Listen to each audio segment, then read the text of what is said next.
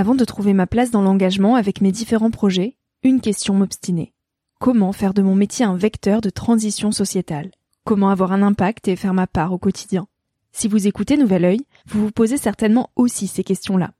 Et si j'ai choisi la Green Management School pour soutenir mon podcast, c'est parce que ça peut réellement vous aider à vous y retrouver. Se former au métier de la transition écologique, ce n'était pas si accessible il y a quelques années, mais ça l'est aujourd'hui. Ça l'est tellement que l'on ne sait plus qui croire, quelle formation entreprendre, ni ce que ça vaut. Alors j'ai fait les recherches pour vous, et j'ai trouvé l'école que j'aurais tant aimé faire il y a quelques années, quand j'étais paumée. Des cours approfondis sur le climat, la biodiversité, l'agronomie, la géopolitique, mais aussi sur les modèles économiques vertueux, le tout dispensé par des spécialistes et des personnalités inspirantes. Créer un autre lendemain que celui qui s'annonce, c'est leur mantra, et derrière cette idée, la mission de Green Management School est de former de nouveaux managers capables de transformer les entreprises et les organisations de l'intérieur. Toutes les informations sont en description. Merci à Green Management School de croire en nouvel œil en soutenant cette saison de podcast. Tout de suite, place à un nouvel épisode.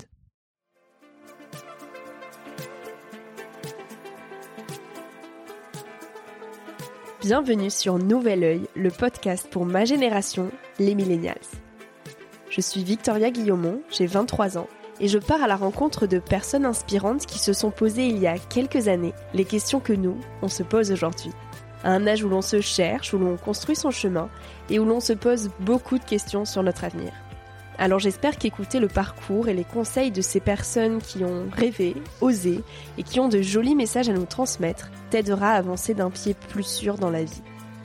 Si tu souhaites m'encourager dans cette aventure, N'hésite pas à laisser un petit avis sur iTunes ou sur Apple Podcast et à en parler autour de toi.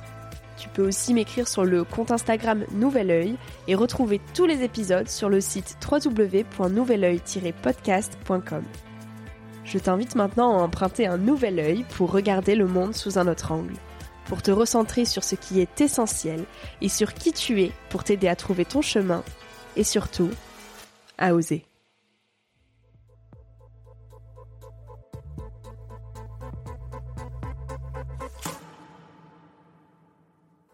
Pour moi, le plus beau, c'est la beauté du lien.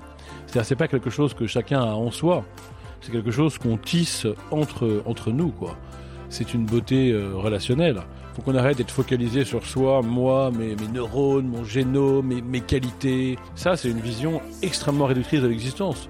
En fait, moi, je suis surtout une somme de relations. Je suis la somme de mes rencontres, en fait.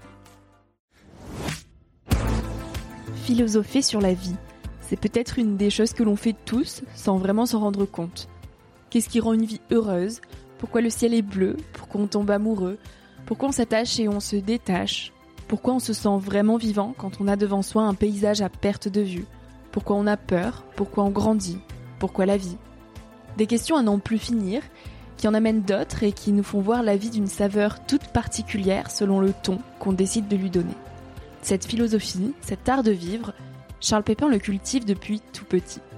Et aujourd'hui, il le transmet à travers des romans, des récits, des conférences. Cette fameuse philosophie que l'on nous présente souvent comme assez farfelue et incompréhensible, Charles la démocratise et la rend accessible à tous. Alors qu'est-ce que nous apporte un échec? Comment cultiver une véritable confiance en soi et comment jouer dans l'incertitude?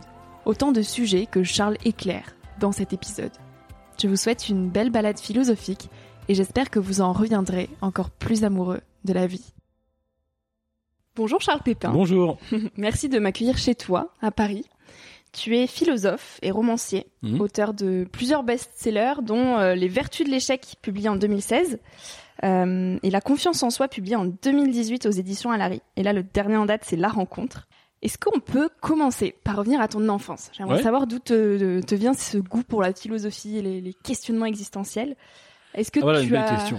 toujours baigné dans cet univers Euh, littéraire ou pas? Alors non, euh, pas, pas vraiment, euh, puisque j'étais dans un, dans un, un milieu familial plutôt scientifique, puisque mes deux parents, enfin ma mère est médecin, mon père pharmacien. Donc j'ai, ma mère est dermato et mon père est pharmacien expert en toxicologie. Euh, du coup, j'ai pas vraiment baigné dans un univers très littéraire. Euh, D'où ça me vient ce goût du questionnement? Si, si je remonte avant la classe de terminale, parce qu'évidemment, Oui. dans mon cas, il y avait une très belle rencontre avec euh, un prof de philo au lycée, au lycée de La Fontaine à Paris, un prof qui s'appelle Bernard Clerté, qui s'appelait. Et d'ailleurs, dans mon dernier livre, la, la rencontre que tu as cité, la rencontre une philosophie, Oui. je précise, parce Oui. que c'est pas un, un récit, c'est un, un- un livre de philosophie. Je raconte justement cette rencontre avec Bernard Clarté, mais avant ça, euh, pour répondre à ta question, euh, je dirais plus profondément, je pense quand même que mon goût pour la spéculation vient euh, de blessures d'enfance en fait, et de de moments d'enfance euh, un peu d'inhibition, de crise de confiance, de doute, de timidité, je pense aussi Mhm. beaucoup, qui ont créé une sorte de monde intérieur dans lequel il y avait de la place pour des questions. Donc je pense que c'est ça la vraie origine. Après, évidemment, quand j'ai rencontré euh, Bernard Clerté, que, que donc nous tous, les élèves, on appelait Clerté, et que j'ai toujours appelé comme ça, même quand on est devenus très amis après, évidemment, euh, ça s'est euh, concrétisé, parce que c'était une, une vraie rencontre, mais je pense qu'avant, il y avait un terrain. Euh, J'aurais aussi envie de te répondre qu'à mon avis, euh, la musique m'a conduit à la philosophie, que la musique euh, m'a d'abord parlé. Euh, je me souviens de découvertes musicales très fortes, très jeunes. Ray Charles, Nina Simone, euh, David Bowie, enfin pour ne citer que, enfin plein d'autres. Et il y avait pour moi des questions philosophiques posées par ces chansons. Qu'est-ce qu'une bonne vie? Qu'est-ce que l'amour? Qu'est-ce que la tristesse? La nostalgie? Qu'est-ce qu'une belle journée hein? Just a perfect day de Lauride. Donc j'ai l'impression qu'ensuite, quand j'ai rencontré la philosophie, ça, ça, ça s'est inscrit dans une histoire qui avait déjà commencé en fait. Hmm, D'accord. Et donc vers 10 ans, quel type de questions tu te posais? Vers 10 ans? Ouais. Alors franchement, pour être honnête, la question que je me posais surtout à 10 ans, c'est quand est-ce qu'elle va me regarder? J'étais un grand amoureux. Euh, J'enchaînais les, les histoires d'amour platonique et, les, et les, les cristallisations au sens de Stendhal, les idéalisations. Voilà, j'avais plein d'a- d'amoureuses. Enfin, j'avais plein d'amoureuses. Parfois, elles ne m'aimaient pas justement. Donc, euh, la question que je me posais euh, très existentielle, c'était euh, pourquoi je suis pas au centre de son monde? J'avais comme ça une question très enfin c'est souvent le cas à cet âge-là hein. on a on est très auto-centré quand on est enfant quand Mhm. même. On est très l'univers tourne autour de soi. Donc il y a eu cette question là je pense. La question de l'ego en fait la question de, du narcissisme la question de de l'amour la, la question d'être au centre de- de- du regard de l'autre Euh, si je suis honnête c'est la première question même si c'est c'est pas pas très élégant en quelque sorte mais après je pense qu'il y a eu la question de la mort assez vite quand même évidemment. Cette, cette conscience que les choses finissent, euh, je l'ai eu très tôt, et elle m'a tout de suite euh, paru assez belle. Je me souviens de sentiments de culpabilité que j'avais dans des enterrements étant enfant ou ado, j'aimais bien ce- cette ambiance, parce que je me disais quand même, oui, c'est parce que tout cela finit que c'est si beau, qu'il y a des choses dont il faut absolument profiter, des choses qu'il faut savoir saisir. Et je me souviens très jeune de, la lumière des, des beaux ciels à la campagne, en Bourgogne, l'été, euh, où je voyais cette lumière je me disais, mais en fait, cette lumière, elle a un éclat fou parce que tout va finir. Et parce que tout finit toujours.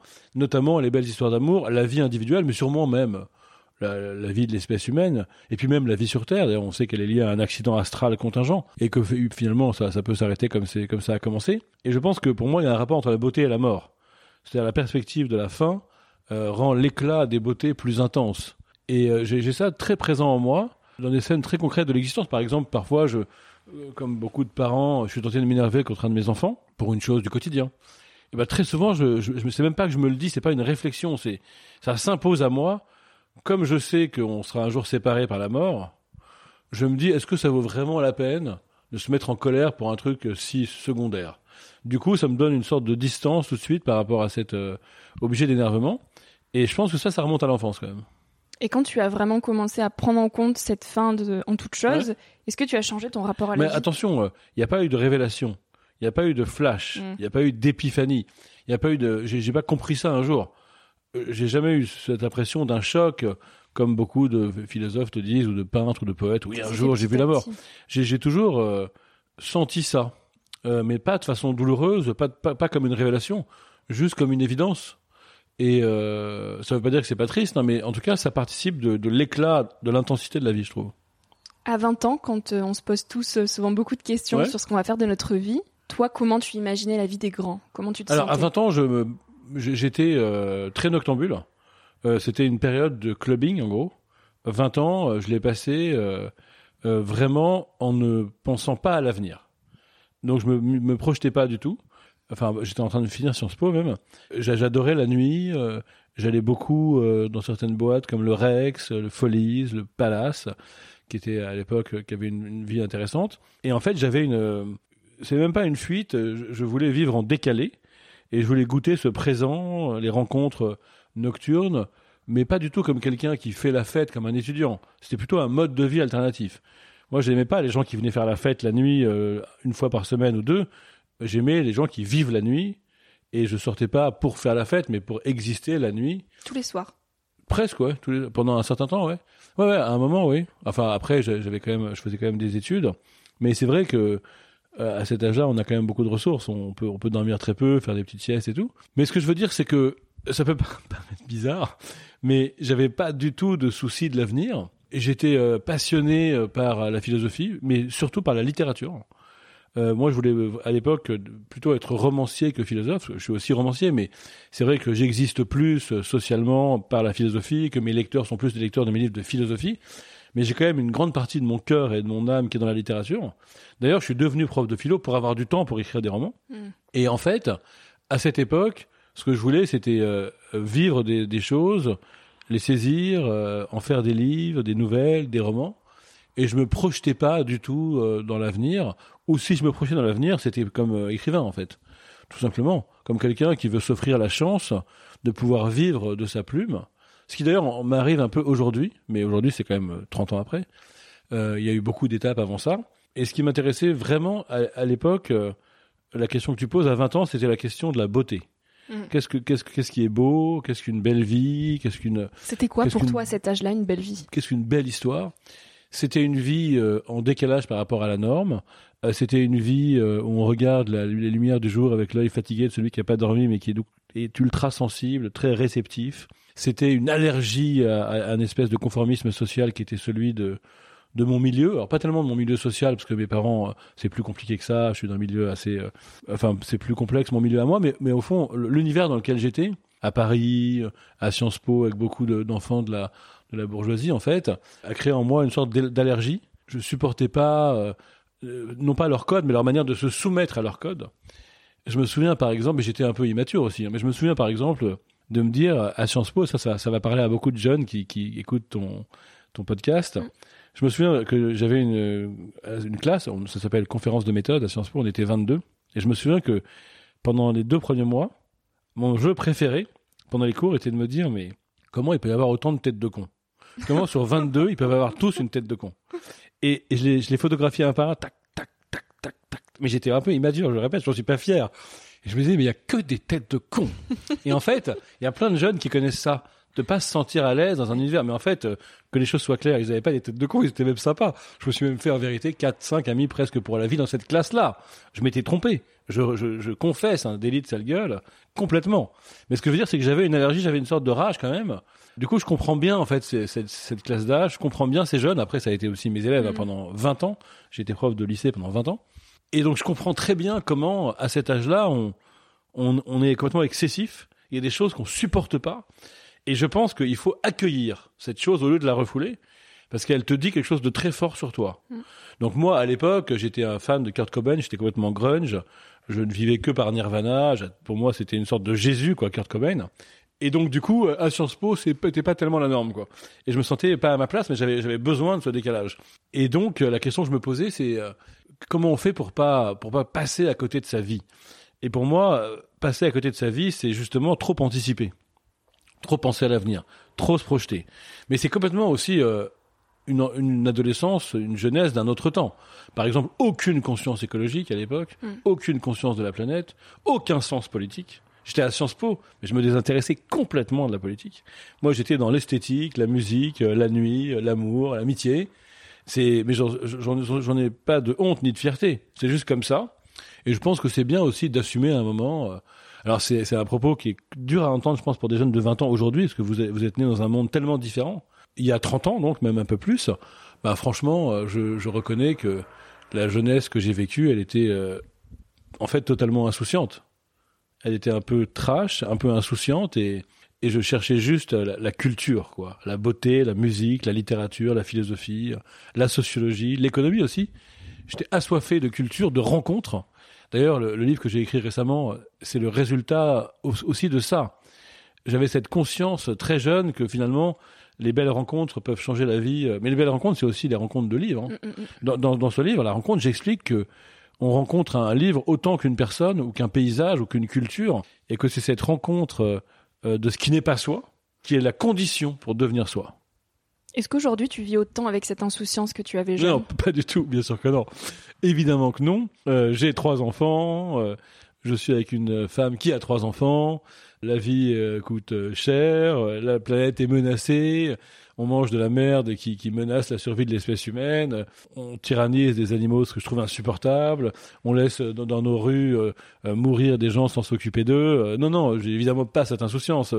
Enfin, quand même, heureusement, à, à presque 50 ans. Et alors une belle Mais cela dit, pour, pour te répondre franchement, Ouais. euh, il y a quand même, j'ai quand même une propension à l'insouciance malgré tout. C'est-à-dire que quand, quand- quel que soit le souci que j'ai du monde, qui est quand même parfois très angoissant, de l'avenir et puis aussi du monde, euh, mais même le souci que j'ai de moi quand j'ai des soucis, euh, je pense que j'ai cette ressource euh, euh, depuis depuis depuis depuis depuis toujours quoi de d'être quand même capable euh, de retrouver un, art du présent malgré tout. Et effectivement euh, parce que je, je pense cette espèce de jeunesse m'a ouvert les yeux sur, sur la beauté quoi. C'est vrai qu'il y a des je, je retrouvais récemment des livres de, de poésie de Jean-Claude Pirotte un auteur belge que j'avais adoré voilà je, je pense qu'on est toujours capable d'ouvrir les yeux sur la beauté même quand ça va pas quoi Dans quoi elle se trouve la beauté de la vie? Euh, je pense qu'aujourd'hui, je répondrais plutôt dans la qualité des liens qu'on tisse avec ses proches, évidemment. Euh, J'aurais peut-être pas répondu ça à l'époque, quoiqu'à l'époque, j'étais quand même dans un délire très fort sur l'amour et l'amitié déjà. Mais c'est vrai qu'aujourd'hui, euh, pour moi, le plus beau, c'est la, c'est la beauté du lien. C'est-à-dire, c'est pas quelque chose que chacun a en soi. C'est quelque chose qu'on tisse entre entre nous, quoi. C'est une beauté euh, relationnelle. Et c'est aussi la thèse de ce livre sur la rencontre. hein. C'est que finalement, euh, il faut qu'on arrête de penser à l'identité personnelle. Il faut qu'on arrête d'être focalisé sur soi, moi, mes, mes neurones, mon génome, mes, mes qualités, mes facultés, mes projets. Ça, c'est une vision extrêmement réductrice de l'existence. En fait, moi, je suis surtout une somme de relations. Mm, mm. Je suis la somme de mes rencontres, en fait. Et ce qui, de moi, n'est pas la somme des rencontres, est extrêmement petit. Alors, on peut dire oui, qu'il y a quelques prédispositions génétiques, mais c'est un détail. C'est complètement epsilonesque. D'ailleurs, on voit aujourd'hui que ce qu'on appelait la génétique et qu'on pensait être un déterminisme, en fait, n'est qu'une épigénétique, c'est-à-dire juste des conditions de possibilité qui vont s'actualiser ou pas en fonction de quoi? Des rencontres. Par exemple, vous pouvez avoir une prédisposition génétique pour tel cancer, parce que c'est familial, mais ça va dépendre des rencontres, en l'occurrence avec des aliments. Si vous faites les mauvaises rencontres trop répétées avec des mauvais aliments, alors cette prédisposition génétique va s'actualiser. Mais si vous faites attention, vous faites des bonnes rencontres avec des aliments et même aussi avec des milieux d'en- d'environnement, eh ben, vous, n'actualiserez pas cette prédisposition génétique au cancer. Donc en fait, c'est même pas un déterminisme. Tout ça pour dire que euh, le, regard qu'on a sur l'existence change quand on comprend que notre vérité n'est pas en nous, mais hors de nous, dans ce que nous allons inventer avec les autres. Et c'est ça la thèse de mon livre sur la rencontre. Mm. Et dans ce livre, tu, euh, tu, tu expliques qu'il y a plusieurs philosophes qui pensent que les rencontres sont déterminées et d'autres qui pensent que les rencontres arrivent par le hasard. Toi, où est-ce que tu te positionnes? Alors, euh, je pense que il faut éviter euh, deux excès qui sont symétriques. Le premier, euh, c'est de s'en remettre complètement au hasard. Parce que dans ce cas, on fait rien, On fait rien, on n'a pas d'idée, on n'a pas de projet, on n'a pas d'attente, et, On est passif. et on peut être soit dans l'émerveillement, soit dans le fatalisme. Et dans tous les cas, je pense que c'est pas une attitude suffisamment humaniste.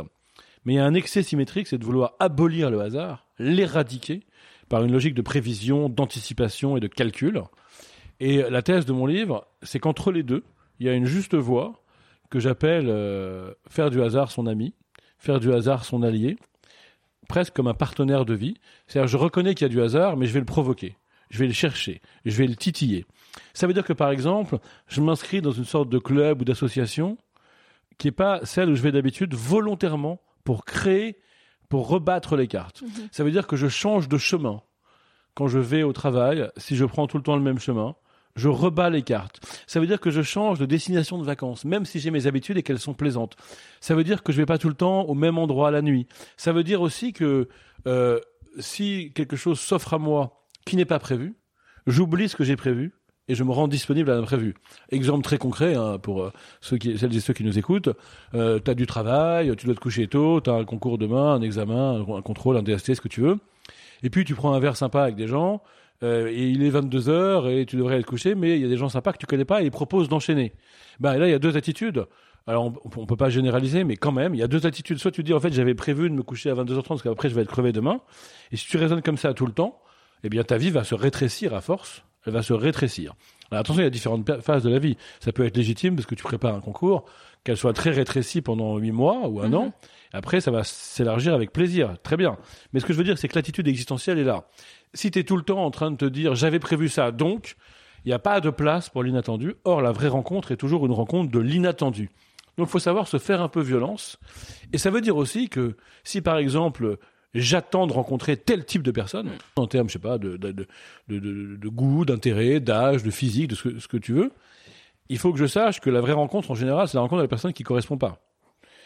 D'ailleurs, il y a un exercice mental que je propose dans le livre, c'est imagine que tu veux rencontrer quelqu'un qui correspond à un idéal parfait. Et il y a, je sais pas, 180 critères. Euh, physiques, sociaux, moraux, mo- mo- mentaux, psy, financiers, ce que tu veux. Géographiques. Et puis, il existe quelqu'un qui, qui correspond à ces 180 critères. Imaginons. Évidemment, c'est faux, ça n'existe pas. Mais si cette personne existait, je pense que tu ne la rencontrerais pas si tu la rencontrais, parce qu'elle correspondrait tellement à ce que tu as projeté, fantasmé même, que finalement, il n'y aurait pas de rencontre, et il y aurait une déception. Alors que la vraie rencontre, c'est quand le réel de quelqu'un, en fait, est plus fort que l'attente, que la projection, soit en mieux, soit même parfois en moins bien, mais que ce moins bien te plaît, te saisit, parce que le réel a le pouvoir de balayer les représentations qu'on s'en fait, de faire irruption comme ça dans ta vie, et, et que toi, tu sais l'accueillir. Et ben c'est ça, là, la, ce que j'appelle dans mon livre la disponibilité, c'est ça. Et pour être disponible, il faut aussi, enfin, je pense, tu me diras, mais euh, avoir confiance en soi. Ouais, ouais, ouais. Alors, je, je vais être un peu provocateur. Je dirais qu'il faut d'abord avoir confiance en les autres. Hmm. Est-ce qu'on peut avoir confiance en les autres sans avoir confiance en soi Alors, ça, c'est, euh, comme tu le sais, le sujet de mon livre d'avant, Oui. euh, qui s'appelle La confiance en soi, une philosophie, euh, dans lequel j'explique qu'il y a toujours dans la confiance, en fait, trois dimensions qui s'entrelacent et que ça sert à rien de vouloir les séparer trop clairement. Il y a une dimension de confiance en soi que tu viens d'évoquer. C'est la confiance en, en toi, en ton ego, en ton étoile, en ta compétence, en ton expérience ou en, en plein de choses, quoi. Qui est un peu lié, mais pas complètement directement, à l'estime de soi, Mm. c'est-à-dire au, au regard global que tu portes sur ta valeur. Ça, c'est une chose.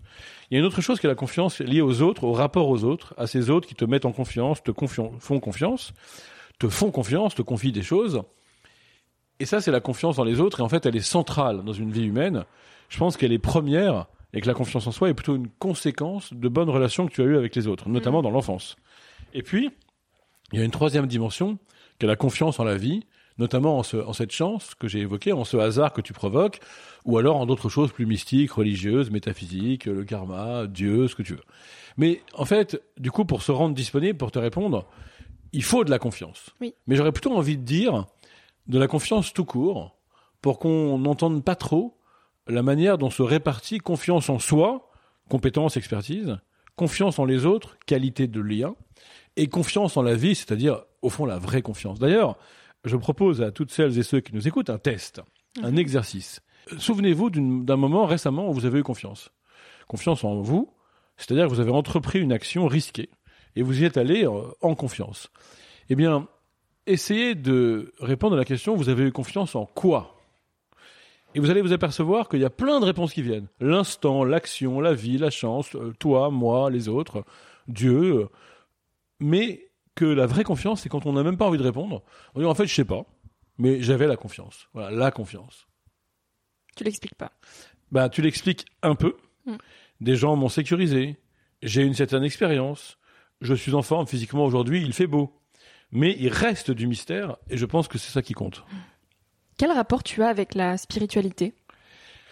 Bonne question. Euh, un rapport bizarre, parce qu'en fait, euh, à la base, c'est pas mon terrain, puisque je viens de la littérature, au sens euh, plutôt une littérature française classique, pas spécialement spirituelle, au fond.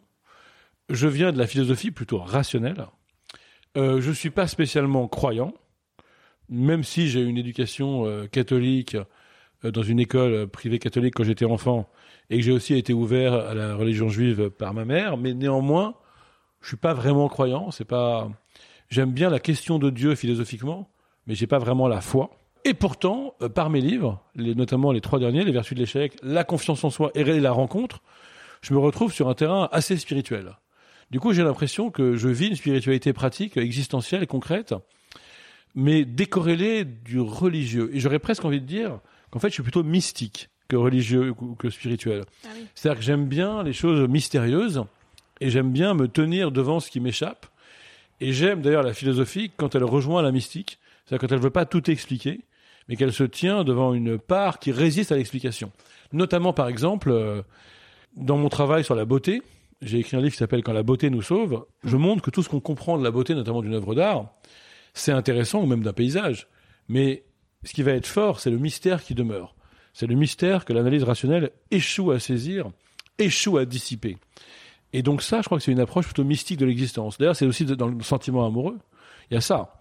Et puis, évidemment, du coup, j'ai un rapport à la spiritualité et à la religion qui est lié à la mystique.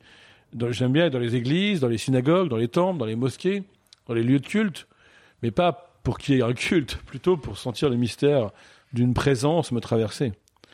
Par exemple, ce chat que tu vois là, quand euh, un jour j'ai, enfin, il m'arrive souvent de le regarder, regarder le monde, notamment la première fois qu'il a regardé la neige tomber. On pourrait être inattentif et se dire, ok, c'est un chat qui n'avait jamais vu la neige. Mais si on est un peu attentif, alors on, découvre qu'il y a une autre, un autre, un autre sujet vivant qui voit le monde qui voit un autre monde que toi.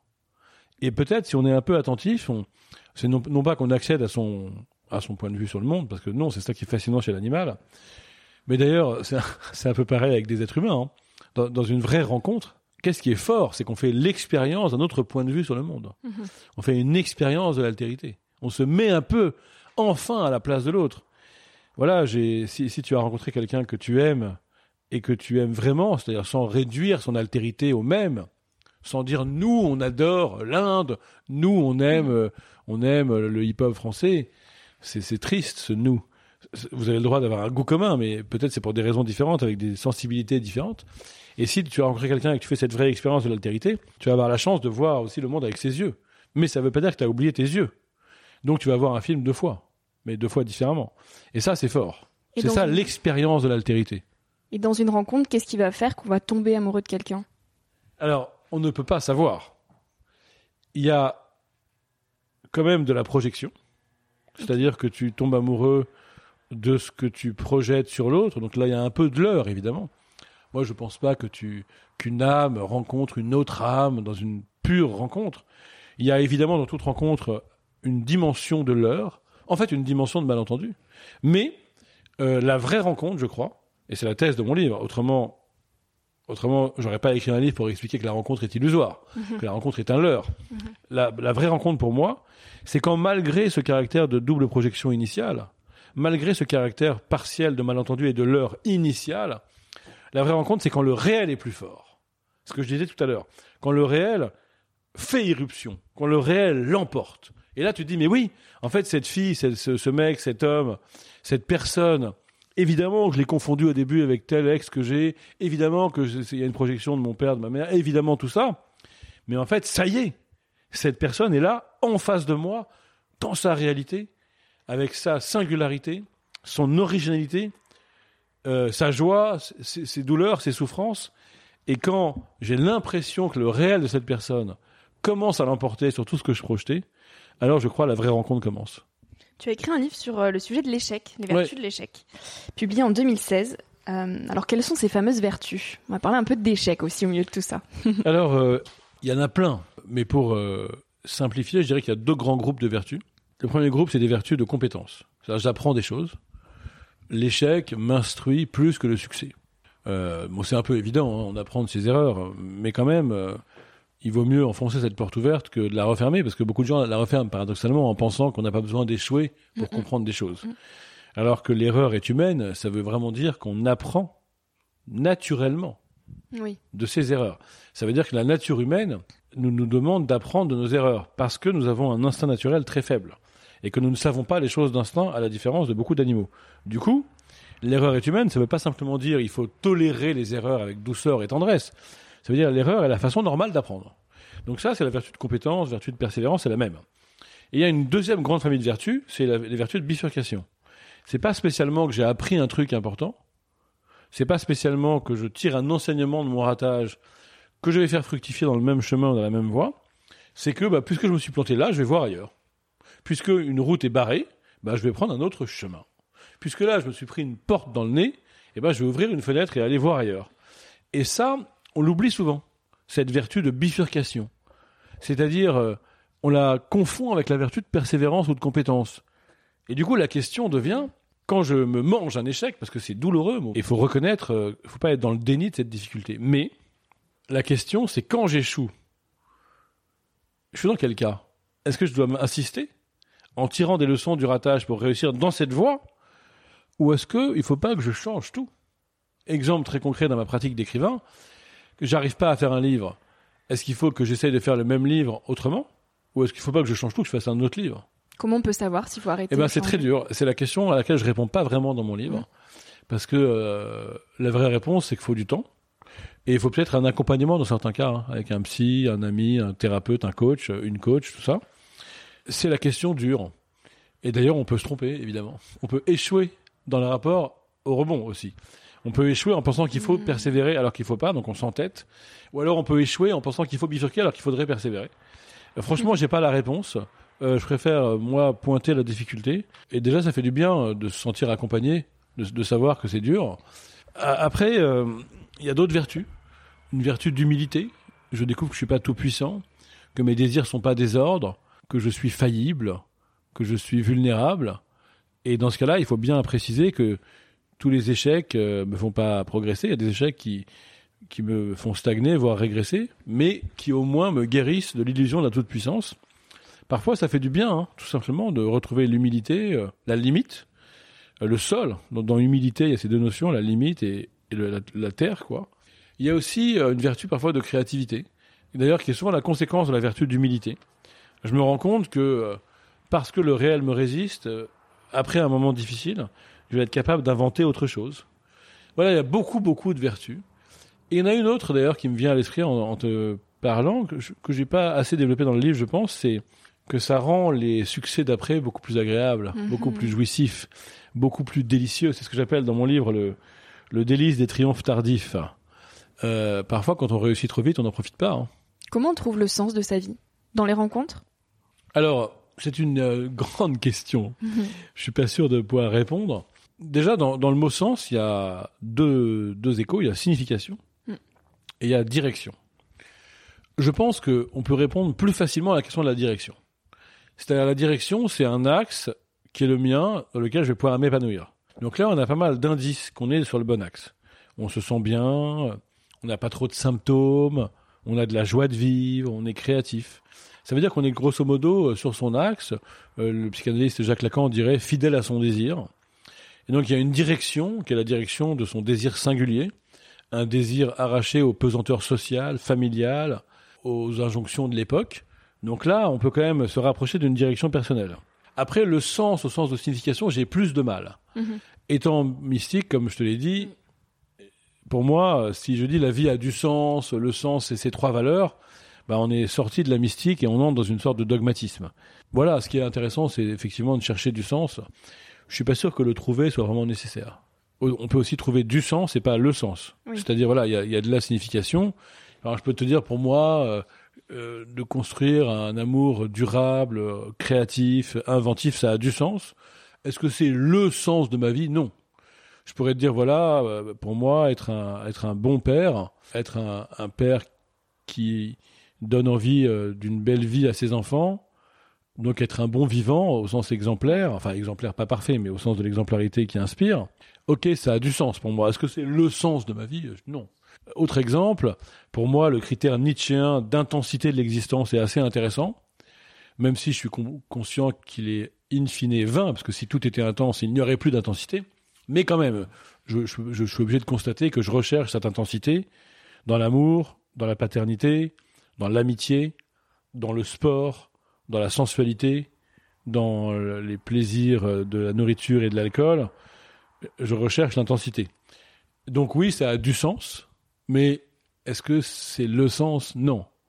Et on voit là que la sagesse minimale, c'est probablement de renoncer à, trouver un sens qui soit le sens, et peut-être sans tomber dans l'absurde, d'arrimer comme ça, dans un univers d'incertain et de mystère, des petites bouées quand même, des petites bouées de sens, des petits repères de certitude, mais j'insiste bien sur un océan qui est celui de l'incertain. Et comment on peut trouver la confiance dans l'incertitude? Alors ça, c'est une très belle question. Bah déjà, en comprenant que nous habitons l'incertain.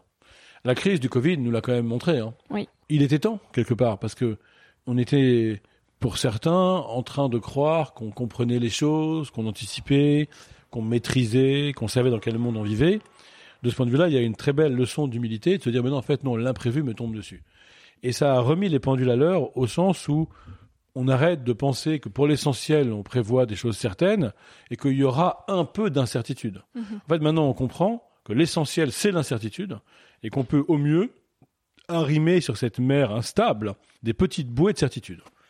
Et ensuite, en comprenant comment, comment on a confiance en l'incertain, c'est ta question, mhm. en comprenant aussi que c'est ça la vraie confiance.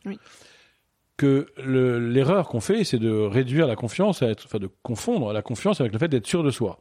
Mais non, être sûr de soi, d'abord c'est bête, puisque le monde est compliqué. C'est arrogant, parce qu'on peut se planter. Euh, c'est méprisant parce que ça veut dire qu'on oublie les autres. Hein. Si on est sûr de soi, on compte pas sur les autres. Enfin bref, être sûr de soi, c'est l'ennemi pour moi. Souvent, c'est un leurre. On fait comme si on joue à être sûr de soi alors qu'on l'est pas. Et donc, la vraie confiance, c'est de reconnaître que je peux échouer, qu'il y a de l'incertain, qu'il y a d'ailleurs une part de hasard, qu'il y a des choses qui nous tombent du ciel, comme des, drames, comme celui du Covid ou des tremblements de terre ou autres, c'est la sagesse minimale, et de se dire, bah, si j'ai pas confiance euh, là, ça sert à rien d'avoir confiance. Parce qu'en fait, si j'ai confiance que quand je suis sûr de moi, que j'ai déjà répété un truc dix fois et que j'arrive à l'entreprendre, bah, ça s'appelle surtout pas, surtout pas de la confiance, ça s'appelle de la compétence, par exemple. La confiance, c'est quand je sais pas et j'ai confiance. Mhm. Donc en fait, ta question, euh, le serpent se mord la queue. Parce que la, la question de la confiance ne se pose que face à l'incertain. Oui. Donc quand on comprend ça, ça peut déjà nous libérer. Tu parles dans ton livre euh, La rencontre, un voyage philosophique de la glu du social, qui, je cite, nous colle parfois à la peau, au basque, entrave notre liberté, notre capacité d'ouverture aux autres et parfois à nous-mêmes. Ouais, c'est un concept que, que j'aime bien. Alors, d'abord, en tant que philosophe, souvent, je me trouve pas assez philosophe au sens où je n'invente pas assez de concepts. Moi, je fais plutôt des, livres de passeurs. Donc, j'ai pas l'impression de créer suffisamment de concepts pour être un vrai philosophe au sens classique. Toutefois, celui-là, il est pas mal. J'aime bien ce concept.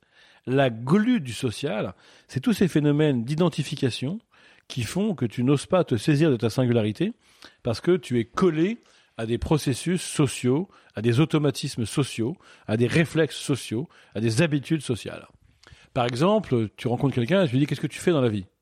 Ça, ça, ou alors euh, je, fais une conférence, ça m'est arrivé hier. Euh, je fais une conférence et un mec très sympa qui dirige cette entreprise et il se présente à moi comme HEC 88. Ça veut dire qu'il s'est défini par le diplôme qu'il a eu en 88. Ça, c'est la glu du social. Ou alors, euh, je discutais ce, matin avec euh, mon amoureuse qui, me racontait que euh, une de ses amies avait rencontré à l'époque Nicolas Sarkozy. Je ne sais plus dans quel cadre. Et Nicolas Sarkozy lui dit alors que fait votre mari? Première question. Ça, c'est la glu du social, vous voyez La glu du social, c'est des, automatismes qui font que les singularités n'ont pas la chance d'exister et de jaillir et hmm. d'apparaître sur la scène. Alors, on a, on a tous cette glu qui nous colle au basque. Et aussi, on a besoin de se rassurer. Parfois, on est habitué à se présenter au travers d'un storytelling de ses succès. Et ça, c'est la glu du social. C'est pas grave. Mais en fait, le problème, c'est que quand on parle de ses échecs, on se décolle un peu de cette glu et ça, ça fait mhm. du bien. Euh, je prends un exemple dans mon livre Les Vertus de l'échec, c'est Jean-Christophe Ruffin, que vous connaissez peut-être.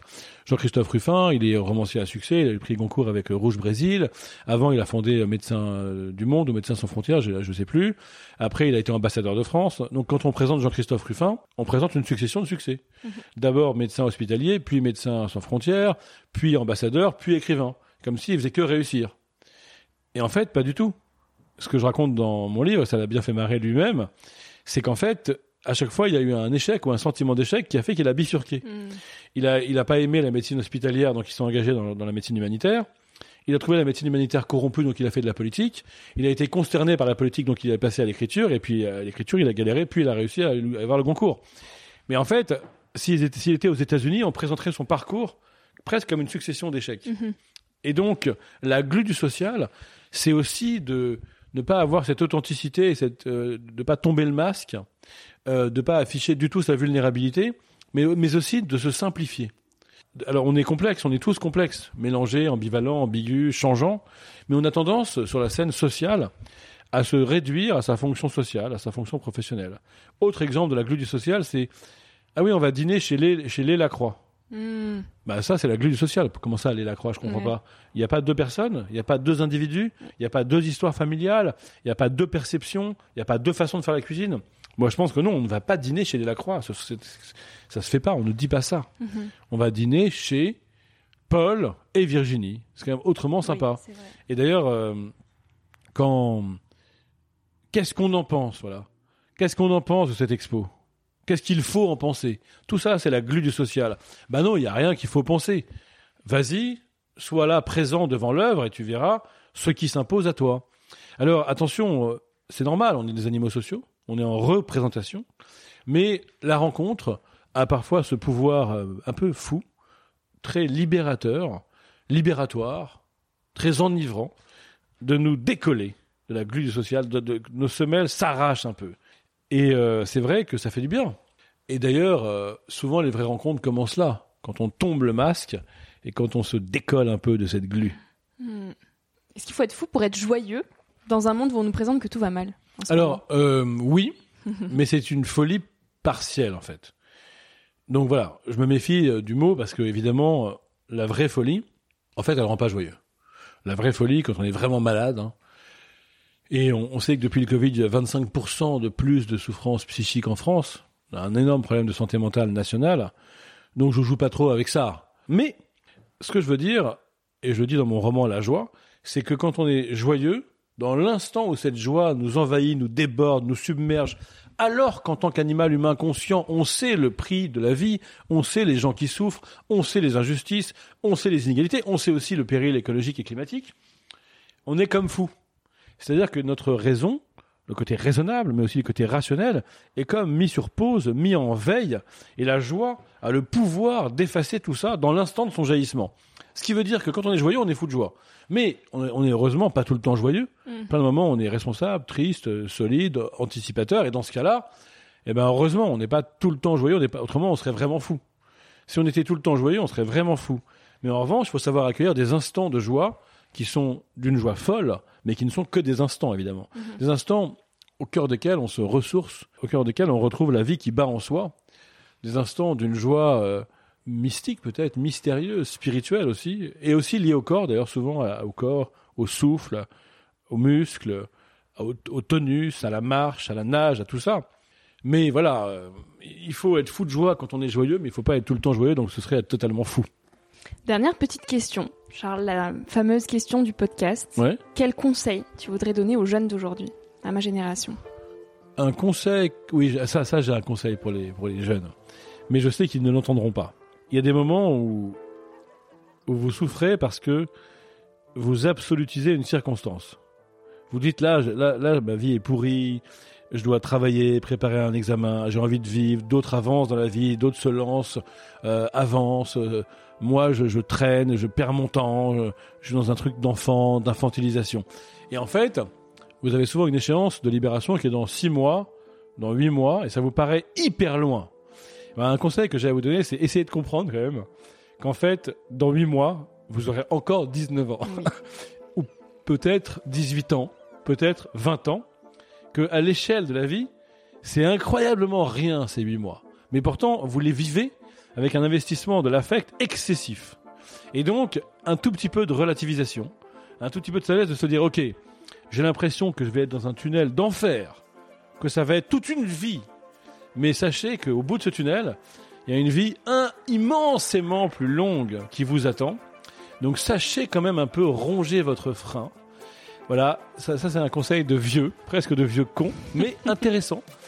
Et peut-être que c'est vrai, pour revenir à ta question, si on me l'avait dit euh, avec les bons mots, j'aurais peut-être moins angoissé dans certains moments de ma jeunesse. Merveilleux. Bah, merci beaucoup. Bah, merci à toi. Merci pour ce micro jaune qui m'a été tendu. merci à toi d'avoir écouté l'épisode jusqu'ici. J'espère que ce moment t'a inspiré, qu'il t'a questionné ou fait rêver d'une manière ou d'une autre. Si tu souhaites retrouver les notes de cet épisode et suivre toutes les aventures de Nouvel Oeil, retrouve-moi sur le site internet www.nouveloeil-podcast.com. Aussi, tous les mois, je t'écris sur la newsletter de Nouvel Oeil. J'y partage des inspirations, des nouvelles, des astuces et des petites choses qui font notre quotidien. Tu pourras t'y inscrire directement sur le site. Si tu souhaites m'écrire pour me poser des questions, me faire des suggestions d'invités ou me donner ton avis tout simplement, tu peux le faire directement via Instagram sur la page Nouvel Oeil. Je réponds à tout et ça me fait toujours énormément plaisir de recevoir vos messages. Aussi, toute dernière petite chose, si tu souhaites m'encourager dans cette merveilleuse aventure, la meilleure manière de m'aider, c'est tout simplement d'en parler autour de toi, de partager cet épisode s'il t'a plu, et de me laisser un petit avis sur Apple Podcasts ou iTunes. Ça prend vraiment deux minutes, promis, et je t'assure que ça fait toute la différence. Si on en est là aujourd'hui, si Nouvel Oeil grandit autant chaque semaine, c'est grâce à vous tous, à celles et ceux qui ont relayé l'aventure et qui m'encouragent chaque jour. Alors un immense merci. Je te dis à la semaine prochaine pour euh, de nouvelles aventures. Et en attendant, savoure la vie comme il se doit et fais des choses folles.